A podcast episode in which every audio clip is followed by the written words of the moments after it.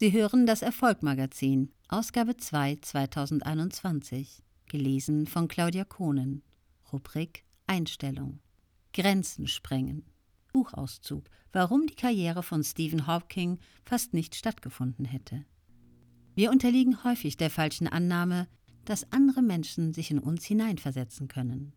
Zumindest bei unseren Eltern oder unserem Lebenspartner gehen wir davon aus. Dies ist allerdings ein Trugschluss. Niemand verbringt so viel Zeit in ihrem Kopf und mit ihren Gefühlen wie sie selbst. Nur sie kennen ihre dunkelsten Geheimnisse.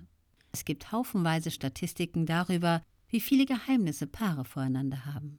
Deutlich ist es zum Beispiel bei dem Thema Erotik. Laut einer Statista-Umfrage aus dem Jahr 2015 verheimlichen rund 32 Prozent der Männer ihrer Partnerin, dass sie erotische Filme schauen.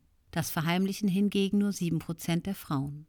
Gleichauf sind die Geschlechter beim Zweifel an der Beziehung.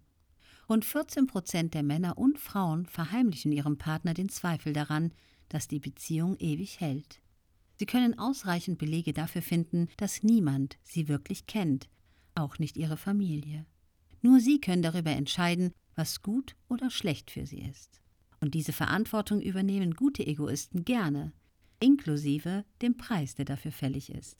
Niemand außer ihnen kann nachvollziehen, was in ihrem Kopf vorgeht und warum sie Entscheidungen so treffen, wie sie sie nun mal treffen. Ebenso schwer ist es, anderen dies begreiflich zu machen. Sie müssen schlicht und einfach akzeptieren, dass sie ihren Selbstwert bestimmen, niemand sonst. Einem 19-jährigen englischen Wissenschaftler wurde 1963 eine schlimme Diagnose mitgeteilt.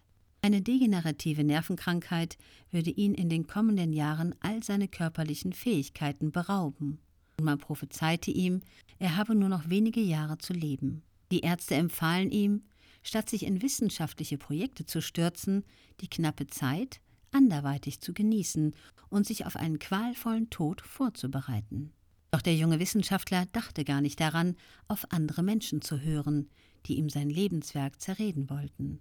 Er war fest entschlossen, seinen Weg zu gehen und die Hindernisse, die die Krankheit mit sich bringen würde, zu meistern. Stephen Hawking wurde 76 Jahre alt und erlebte mehr, als die meisten gesunden Menschen je erleben werden. Er unterrichtete an den berühmtesten Universitäten der Welt, spielte in Hollywood-Produktionen mit, schrieb Bestseller und absolvierte mit der NASA sogar einen Flug in Schwerelosigkeit. Den Ärzten zufolge hätte er jedoch schon seit 50 Jahren tot sein müssen. Man könnte zu der Ansicht gelangen, dass er sich nicht darum kümmerte, was seine Ärzte ihm prophezeiten. Sein Lebenswerk spricht dafür, dass wir uns keine Grenzen von anderen Menschen auferlegen lassen dürfen, sondern unseren eigenen Weg finden müssen. Der Preis dafür ist, die Konsequenzen zu tragen.